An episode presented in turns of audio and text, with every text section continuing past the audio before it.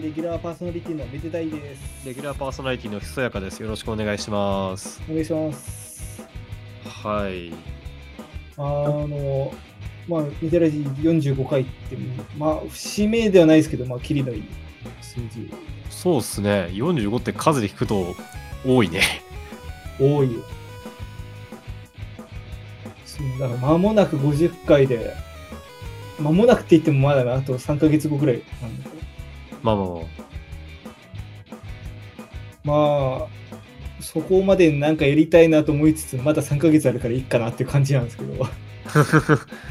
まあね。結局、その始まってから2年経って、僕も先日誕生日迎えまして。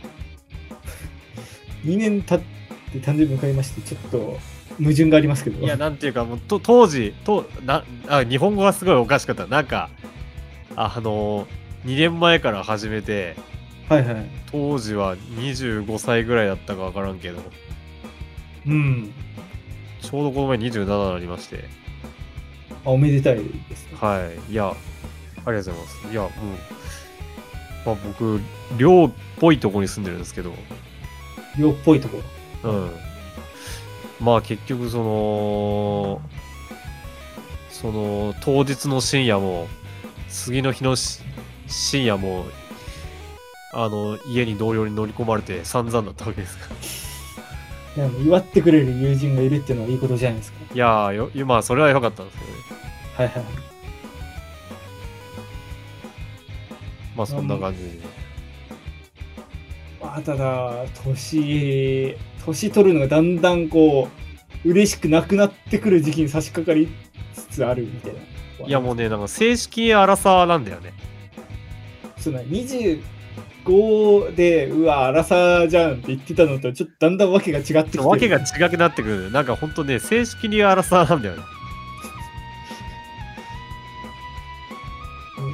正式な荒さがこんな、ね、ネットラジオで正式な荒さがどうこうみたいな管巻いてる ちょっと限限界おタ感があったいやいやもう続けていきましょうよもうこうもうポッドキャストだとか、ツイッチだの、YouTube だの。もうどんどん手広げてねもうもう我々に恥などないんだっていうところそうだよ、そうですよ。そう恥といえばあー、はいもううんこの私もまあ一応まあメズゾー君の最近ちょっと動画作れてないですけどとかもやってて、まあ、動画作れてない中でちょっといろいろやろうってところでうん。もうその、まあ配信を最近ツイッチでやってるんですけどはい。その配信者としても恥ずべきあるまじきことを起こりましてはまあそのもともとちょっとやりたかったことがあってそれがまあまだちょっと機材の関係でできないからその普通に PC ゲーの実況でもやろうと思ってあ。でまあなんかそんなになんか大し大したゲームじゃないって言うとあれですけどそんなになんかスペックが要求されないようなゲームだったんですうん。まあまあ、もう、FPS みたいにもうガンガン動きまくるようなやつじゃないやつ。そう、そんなにグラフィックがめちゃくちゃ綺麗ってわけでもない、普通のゲームを、まあ、3D の普通のゲームをやろうと思って、まあ、起動して、こう概要とか作って、で、まあ、メデゾー君のこう肉体を準備して、はい。やって、配信し開始をして、じゃあちょっとやっていきたいと思うんですけども、じゃあ始めていきましょうとかってやってたら、うん。ブツンって PC が落ちて、はもうそこで配信ももうぶつ切りですよ、そこで。あ。はあ。あ、じゃあ、そっか。配信環境ごと行ったから、もうこの今、そういう機材の関係でその Windows でそれ配信してるんですけど、その Windows のマシンごと落ちて再起動かかったみたいな。はあ。でもそれで、あれ？どうしたんだろうって言って、でもう一回なん、もう一回やりますみたいな感じでやって、じゃあ進めましょうって言って、こう、やったらもう同じようなところでまたブツンと落ちて、はだからもうなんか3分ぐらいのぶつ切りのアーカイブができるだけって。恥ずかしいな。いや、だなんか、前から実はその動画の書き出すときに何回かそういうこと起きてたりで、ちょっと怪しいなとも思ってたんだけど、うん。そうなんですよ。なんか、これ2年前ぐらいに自分で組んだ PC で、そんなになんかいいパーツ買ってなかったというか、当時金なかったから安物で済ませてたんで、その辺のガタが来ちゃってんのかなっていう。はいはいはい。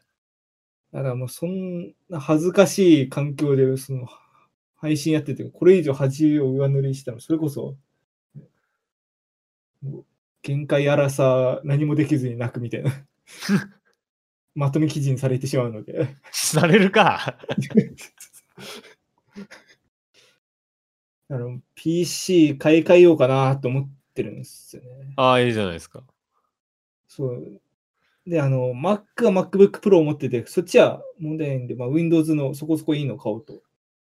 はい。もうそこそこいいのって、マジでそこそこいい値段がするので、ああ。すごい当たり前体操みたいな。天才博士ボッ2年前ぐらいに流行ってたボット まあ、あー普通になんかいい CPU つけて、いい GPU 搭載させて、で、その、ストレージもそれなりにってなったらもう30万とか余裕で超えるんですよね。ああ、30か。30超えをその、買い替えをポチーとはならない。ならないですね。なかなかこう、中古車ぐらいするもんね。それこそ。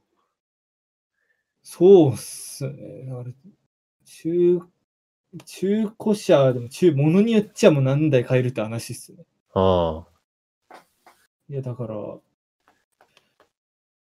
まあ今もこう、私、デュアルディスプレイで、こう、パソコン使ってるんですけど、今左側に、この Discord の画面と、その録音用のモニターのとか出してて、あ。は右側にブラウザ開いてて、そ通販サイトでその33万のパソコンがカートに入った状態で置いてあって、もう気が気じゃないんですよ。い。いや、もうそれ買うじゃん。カートに入ってたら。いや、買わなきゃなんないことは分かってるんだけど、そんな、配信地に落ちる PC なんか捨てた方がいいんだから、そんな いや、問題は33の行くべきかどうかだよね。そうなんですよ。だから、ただ、下手にスペック落としたりすると、なんか、それでまた来年とかにガタが来て買い替えてみたいになるの嫌だから、はい。だからまあそんななんか何十年も使うわけじゃないにしても、その向こう数年はこれで乗り切れるぐらいのやつ使い、買いたいなっていうところで、ちょっと悩みどころって感じですね。ああ。パソコンといえば僕もはい。買い替えたくて、おいいじゃないですか。と思ってたんですよ。で、僕が使ってるメイン機っていうのが MacBook Pro なんですよ。はいはいはい。MacBook Pro を、あの、デュアルディスプレイにして、うん。それで DTM も全部やってるんです。はい。で、まあ、持ち歩くとき、外出るときも、持っていくときも全部メイン機持ってってる状態。ああ、じゃあもう、その1台でも移動から家での作業は全部こなしてるっていう感じ。そうですね。ああ、で、外付けの SSD1 テラと、うん。あのーそのん MacBook Pro をどこにでも持ってってっていう感じでやってるんですけど、で、買ったのが2017年なんだけど、整備済みのやつを買ってるんで、まあ、マシンとしては2015年。で、ああ、で、あの、ももっと具体的に分かりやすく言うと、あの、USB Type A の端子がついてる最後の MacBook ですね。MacBook Pro。あ、もう今タイプ C 以外全部ないですから。そうそう。タイプ A がついてた最後の型のやつを今使ってる状態うん。で、まあ、普通のから見れば、それこそ職場で僕が使ってる、あのーシンクパッドはい。よりもは全然いいスペックなんですけど、うん。デュアルコアだし、あの、結構僕の酷使の仕方だと、ちょっとそろそろかなって思う部分もあったりして。まあ、DTM やってると、それこそ読み込み書き出しめちゃくちゃガリガリしますからね。そう。まあ、そろそろ買い替えたいなって思ってるところであって。はい。で、僕、あのー、Mac のし iMac をそろそろ買おうか、据え置きの Mac をそろそろね、iMac か Mac mini か行こうと思って、うん。で、そろそろ新型が出るってずっと噂されてたんで、あ、なんか話は聞いてますね。そう。で、この前あ、この前、えっと、発表会があったんですね。6月22日現地時間。えっと、うんアップルの、えー開発者会議のである WWDC2020 が、えー開催されまして、日本時間だと午前2時から2時間、うんそ。の配信形式で、あの、そのアップルの最新の情報を、あの、各 OS のアップデートの話を中心に、こう、アップルがその発表するっていう配信があったわけですね、この前。毎年の恒例ですよね。恒例ですね。で、いつもはホールに人集めてやってるんですけど、今年はまあそれができないんで、完全に映像で。はいはいはい。っていう形でやってて、僕は初めて今回リアタイをさせていただいて、午前2時から午前4時まで。あ結構、私も今年は見れなかったですけど、去年、一昨年とかは見てて、割としんどいんですね。しんどい。もう翌日はぐったぐたですね。あの、しかも、その、よっぽどのアップル信者でない限り、なんか全部の、その、セクションに興味を持ってるわけじゃなくて、もう、iPhone の説明が見たいとか、それこそ、久坂さんみたいに、その、iMac が出るかどうかだけ見たいみたいな人がなんか、他のセクションの時とかかなりしんどいっす。そう、確かに、あの、話的には、最初に OS の話がバーって1時間半ぐらいあって、その中、うん OS の話の中でも最初は iOS、で iMacOS、で Apple Watch の話、プライバシーの話って結構セクションに分かれてて、あんまりこう、馴染みのないセクションとかもあったんで、まあ飛ば、まあ、片耳聞きながら、でも割と全部面白かった。なんか、Apple Watch とか、なんか、手洗う時間を計測するアプリ出るぞみたいな。まあ、この昨今のね、この情勢もあるので、まあ、その辺で監視社会にどんどんなっていくかな。そうそう、あの、こう、検知して、あの、動きを。手洗う時間短かったら短いぞって言うみたいな。3分以上手洗ってない人は公安に いやいやそのディストピア的な感じではね。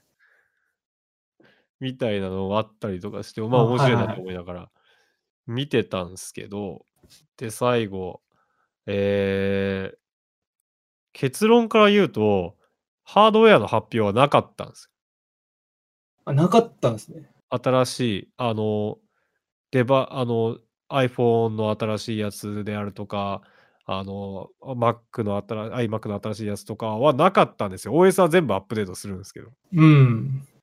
かったんですけど、最後15分ぐらいに、まあ、いろいろ言われて、いろいろ噂はされてたんですけど、割と衝撃的な発表があって、はいはい。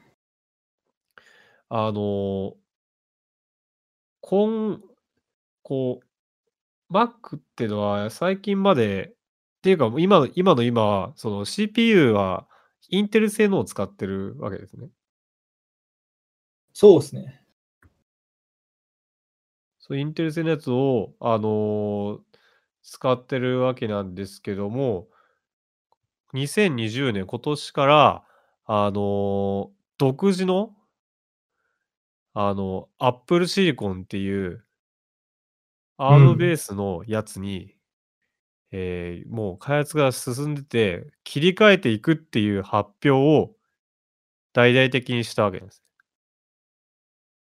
そこだけは私も後から追ってて、おってなった感じですね。まあ、今回の最大のあの発表がそれだって言われてるんで、ニュースでは結構ここが切り取られてて、でも発表してた WWDC の本当に最後15分ぐらいで、かなりもったいぶって言ってた。あ、そんなもんだったんですね。そうそうそうそう。良ければそのアーカイブのラスト15分だけでも見てみるといいと思うんですけど。そんな映画の最後15分だけ見るみたいな。いえいえ。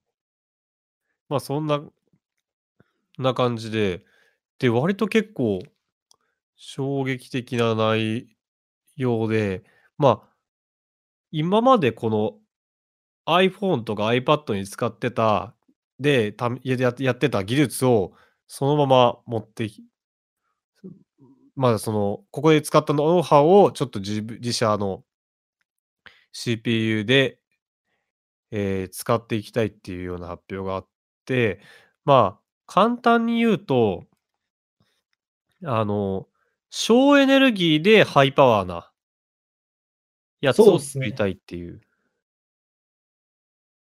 そうですね。その86に比べて ARM は割とその、し組み込み系で使われてるのもあって、その省電力性とか、その辺が買われてるその企画というか、やつなんで。そうそう。で、まあ、その発表の最後には、その Apple Silicon 搭載の、えーっと、Mac mini を、まあちょっとデベロッパー向けに、あのー貸し出すで、ちょっっていう発表があって、まあ終わったわけなんですけど、結構中身が面白くて、あの、昔 PowerPC からインテルに移った時にやった Rosetta っていう、あのーアプリケーションがあって、うそれをん。PowerPC で動くやつをそのインテルで動くようにするやつはいはい。の Rosetta 2みたいなのを出すんで、今までのやつも問題なく動きますとかであったり、あと iPhone や iPad と同じ規格にな、同じ、まあ簡単に同じ脳みそになるんで、もう i、Mac、MacOS で iOS のアプリがそのままつ使えますとか、その辺だけ聞くともういいとこ、いいことずくめですね。そう。で、まあ、あとは、あの、もうすでに Apple Silicon 向けで一緒に開発を進めてる、あの、デベロッパーもあって、例えば、もう Office なんかはもう対応できてます。この通りみたいな。あでもその辺がなんか互換性がダメで職場で使えないよってこともないってことですね。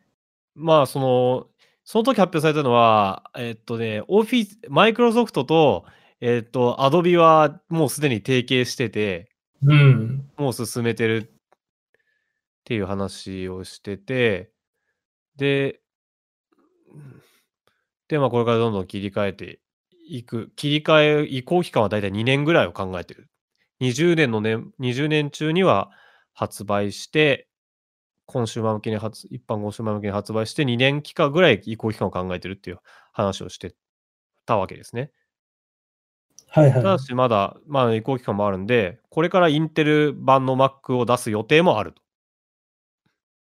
い。でだ途中まではまあ並行でどっちで買ってもいいですよみたいな感じにしつつ、だんだんフェードアウトさせていくっていうそうですね。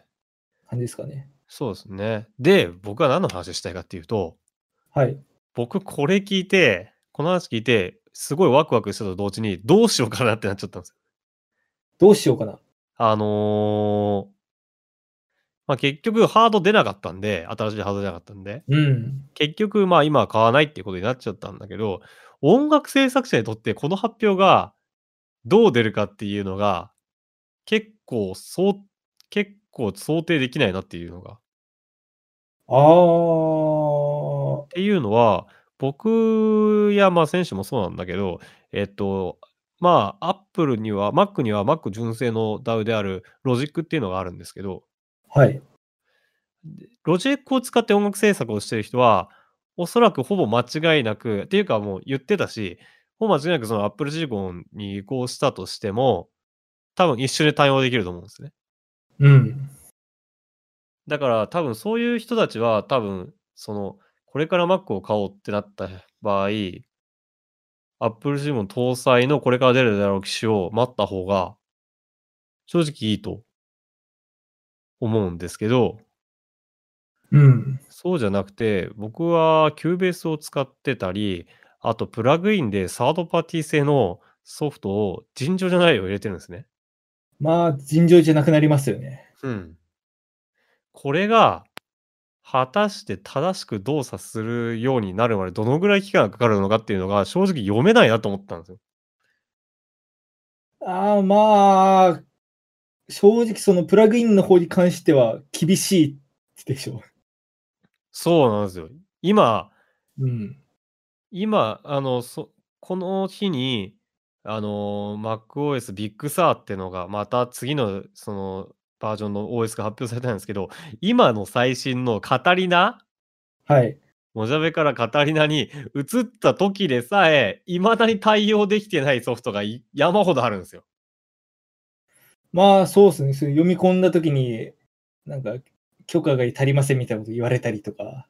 そう、特に今回の OS はそういう問題が多発したんですね。だから僕、今、今の Mac、アップで OS 上げ上げてないんですよ。1個前の使ってるんですね。で、音楽制作し、今、DTM は割とそういう人多いんですけど、今回の、あの、Mac、今の Mac の OS に関しては。まあ、Mac は OS のバージョンを上げると、割とそういう大幅な方向転方針転換みたいなアップデートを挟んでくるので、割とこう Windows に比べてアップデート慎重になる人多いですね。そう。で、今回はもう多分それの日じゃないくらいの大展開なわけじゃないですか。まあその許可が足りる足りない正直、あの、私がそのブログの方でちらっと書いたけど、なんかちょっとゴニョってやれば通るうん。通ったりとか、なんかそういう抜け道があったり、まあ、対応してないやつだったらなんかプラその対応させるようにするプラグインかませるようにするみたいな、うん。あるけど、今回はそそうはいかない可能性高いですもんね。そう。要は何開発環境そのものが変わっちゃうって考えた方がいいんだよね。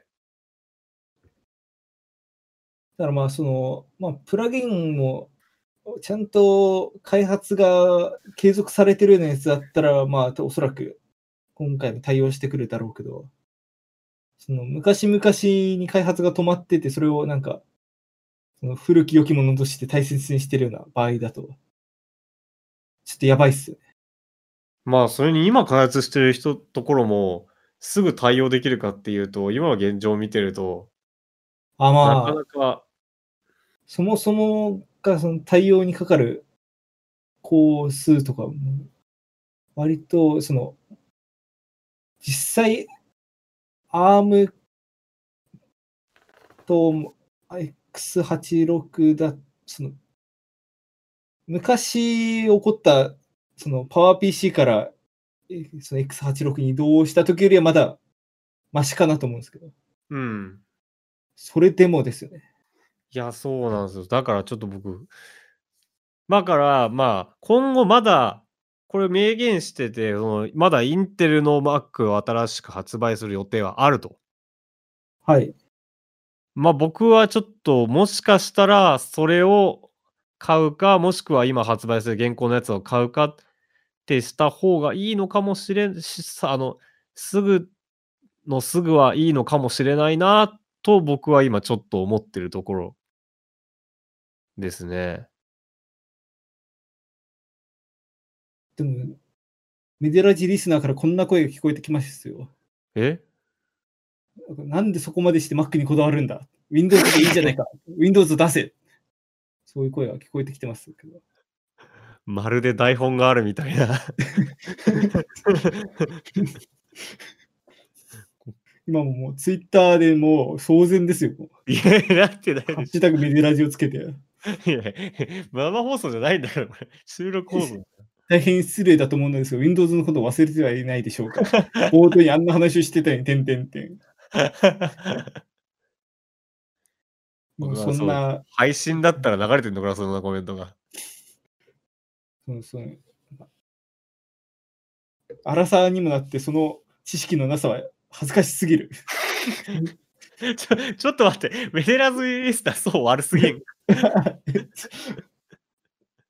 ハッシュタグメデラジ反対。まあ、メデラジリスナーは割と、ね、そう一般的に素養があることで有名なんで、そんなことはないと思うんですけど、そんなことないと思うんですけど、皆さん高尚な方ばっかりですから。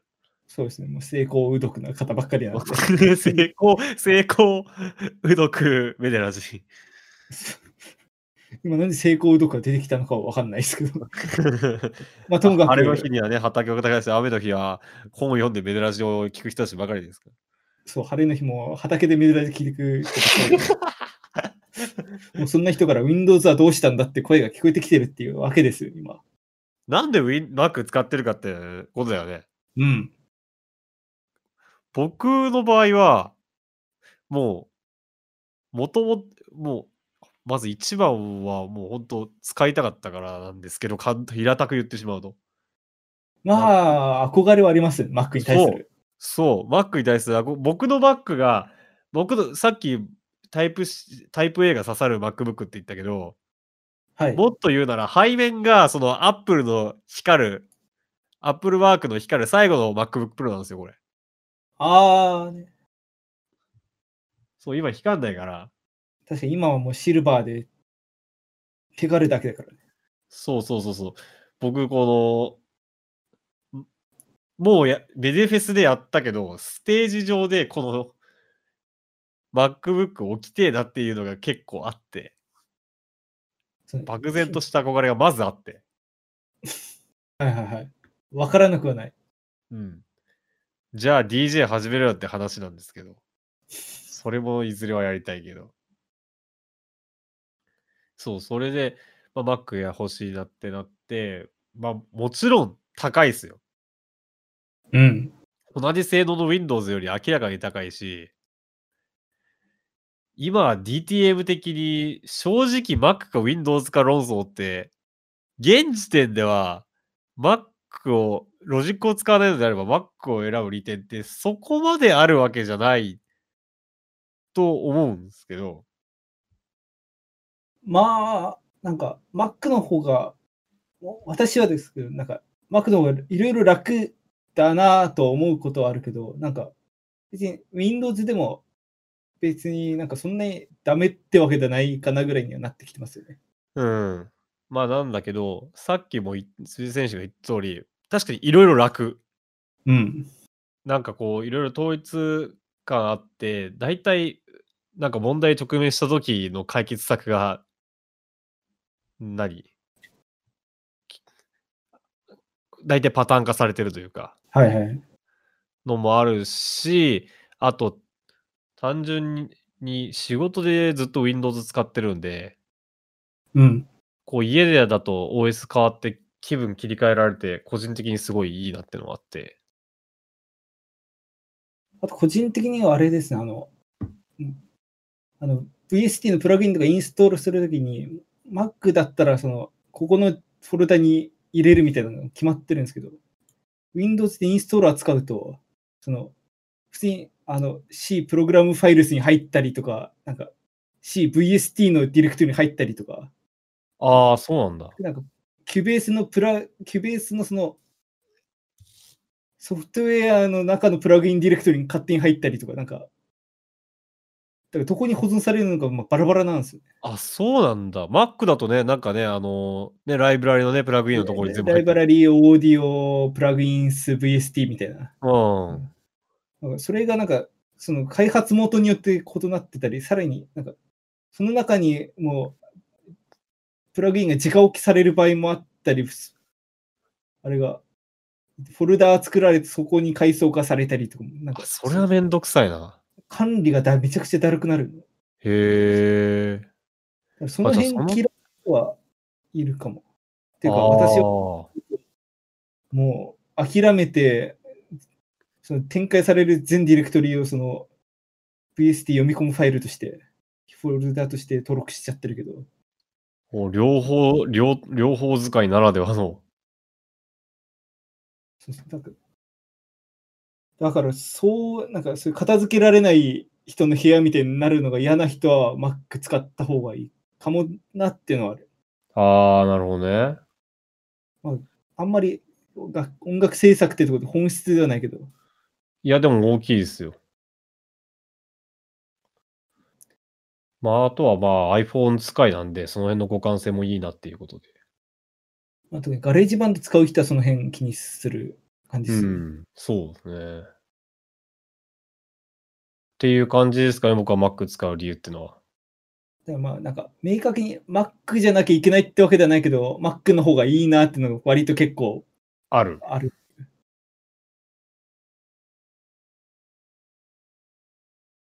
先週は割と両方使ってるけど、なんか使い分けるポイントとか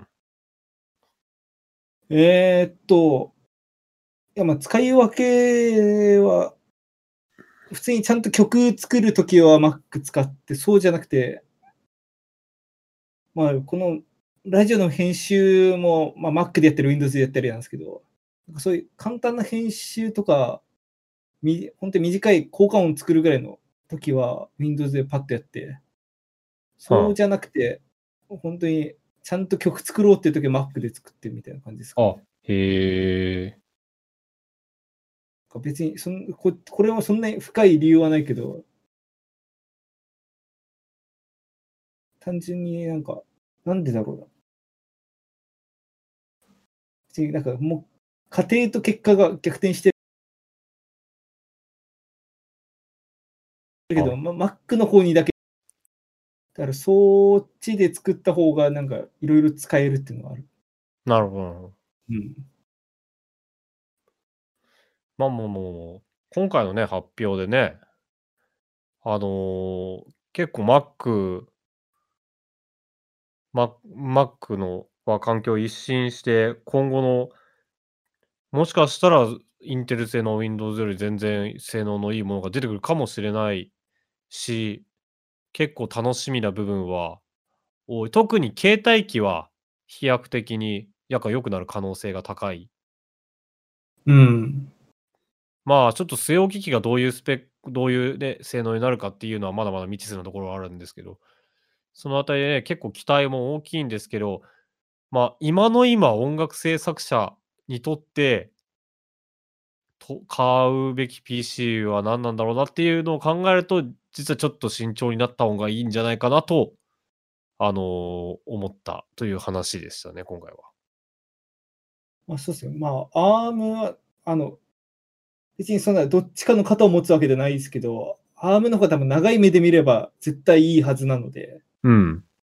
その、X86 は割と古い規格で、インテルも AMD も X86 で作ってるけど、割と、なんかだんだん頭打ち感が出てきてたりもするので、はい。まあ、そこで、まあ、省電力化だったり、そう割と、なんかプログラム的には ARM の方が高性能化しやすいっていうのもあったりするんで、ああ。まあそこでうまいこと作れれば、むしろ逆に Windows とかも、もう ARM に完全移行して、インテル製のそのマザーボードが売れなくなるみたいな日がいつか来るかもしれないですけどね。はい。あのそこは、だからどうなるかはちょっとわかんないですけど。まあね、ほんと数年待っていろんな移行が済むんだったらね、そっち買いたいけど、正直ね、僕今年中に買い替えたい意思が結構あるから、じゃあまあ、それ考えるとね、現行のを買うか、もしくはなんか次出るでらしいやつを買うかに、しようかなとや僕っぱそうなると Mac がまだ過渡期でちょっと時期が悪いかもですね。うん。あもう、久川さんも Windows のマシン買っちゃいましょ なるほどね。う。もう今、ち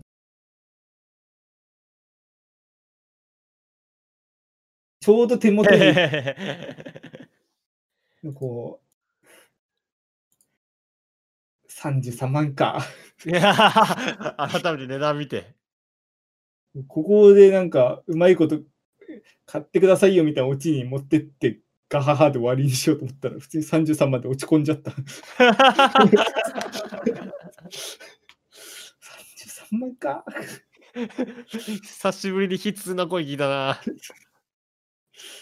いや、まあ、まあ、次回の収録の時買ってましたみたいな報告する可能性も なきにしもあらずなので、まあ、ちょっとそこは楽しみにしていただいたら、いただけたらなと思います。そうですね。人がでかい買い物をするのはね、あの、みんなに力を与えますからね。そうですね。こういう時だからこそ、もう買って応援ですよ。もう、給付金の使い果たしたけど。俺も。いやまあ、というわけで、まあ、我々二人とも店にを切って日々頑張ってますので、えこれからも応援の方よろしくお願いします。よろしくお願いしま。す。はい。このラジオの感想は、ツイッターのハッシュタグメデラジで、ぜひぜひつぶやいてください。メデがひらがな、ラジがカタカナです。えーまた、メールの方でもご意見、ご感想お待ちしております。メールアドレスは、めでたいアットマーク、メール .lprz.xyz です。はい。めでたいひそやか学習活動よろしくお願いします。ひそやか。ひそやかはもう、本当にツイッターでは絶対言わないんですけど、はい不。調なんで、珍しいですね。なんか、ひすやかさんの方がそういうなんかスランプ的な状態になるの。あの、ほん、これ、これ割と大事なことだと思うんだけど、はい。不調って表明しちゃうと、マジであの人不調なんだっていう目で見られちゃうし、あ何より自分が不調なんだって思い込むあ、から、うん発信しないようにしてるんですよ。ああ。だからツイッターで俺はもうダメだ、うわーとかって言わずに、そうとか、あと俺下手とか、ああ、それは大事ですね。そう、本当は思ってるんだけど、なるべくアウトプットしないようにしてるわけよ。大事。大事、めちゃくちゃ大事だと思う。これ本当に大事だと思う。セリフコントロールと言いますか。そう。まあ、それはそれとして、全然曲できてないから、それはそれとしてね、もう結果は結果だから。結果は結果だから、その代わりめちゃくちゃ料理できるね。1ヶ月間曲は1曲もできなかったけど、料理めっちゃし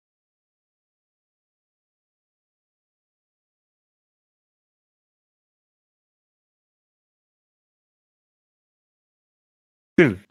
両輪鉄人的音楽ができることを夢見て。ほんと先週はチャーシュー作って、今日は目標だった炊き込みご飯まで作ってしまって。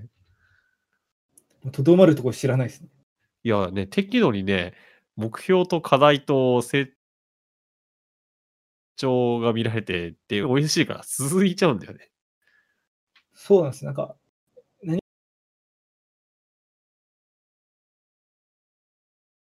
何事も成長っていうでき感じで、ひそやかお知らせできるように頑張ります。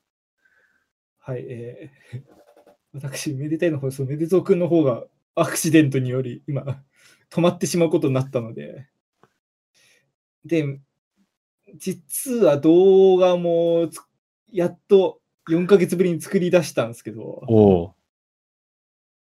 まあ、そっちの PC の不調もあって、まあ、今後どうなるかってとこなんで、早く、早めに PC 買い替えます。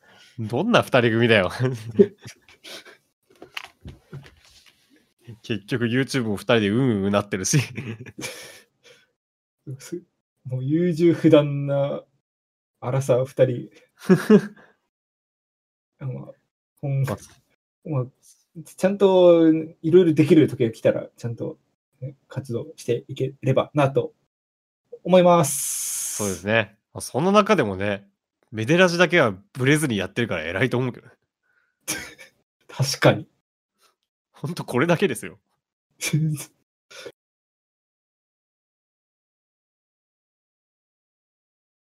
もう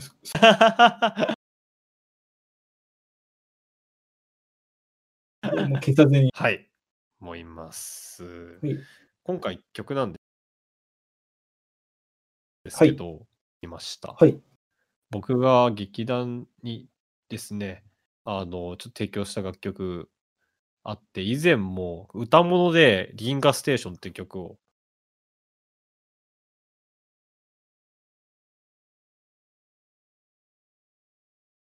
流させていただいたんですけど、まあ、発掘のシーンで、発掘現場で、そのね、キャラクターたちが掛け合ってるっていうシーンなんですけど、うん。割とそのセリフと動きと同期する感じで、だから場面ありきの曲うん。なんですよ。だから結構ね、作るのが大変だったというか、結構向こうの動きに合わせて時間とかも計算して、練習してる動画を見ながら、ちょっと足したり引いたり、でも完全にその劇伴みたいな感じで。そう、作ったんで、割と思い出深い曲になってますね。BGM。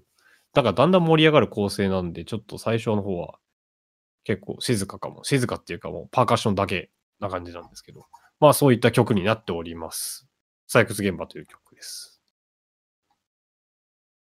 はい、えーメデラジ第45回、えー今回もご視聴いただきありがとうございました。ここまでのお相手は私、めでたいと、ひそやかがお送りいたしました。ありがとうございましたあ。りがとうございました。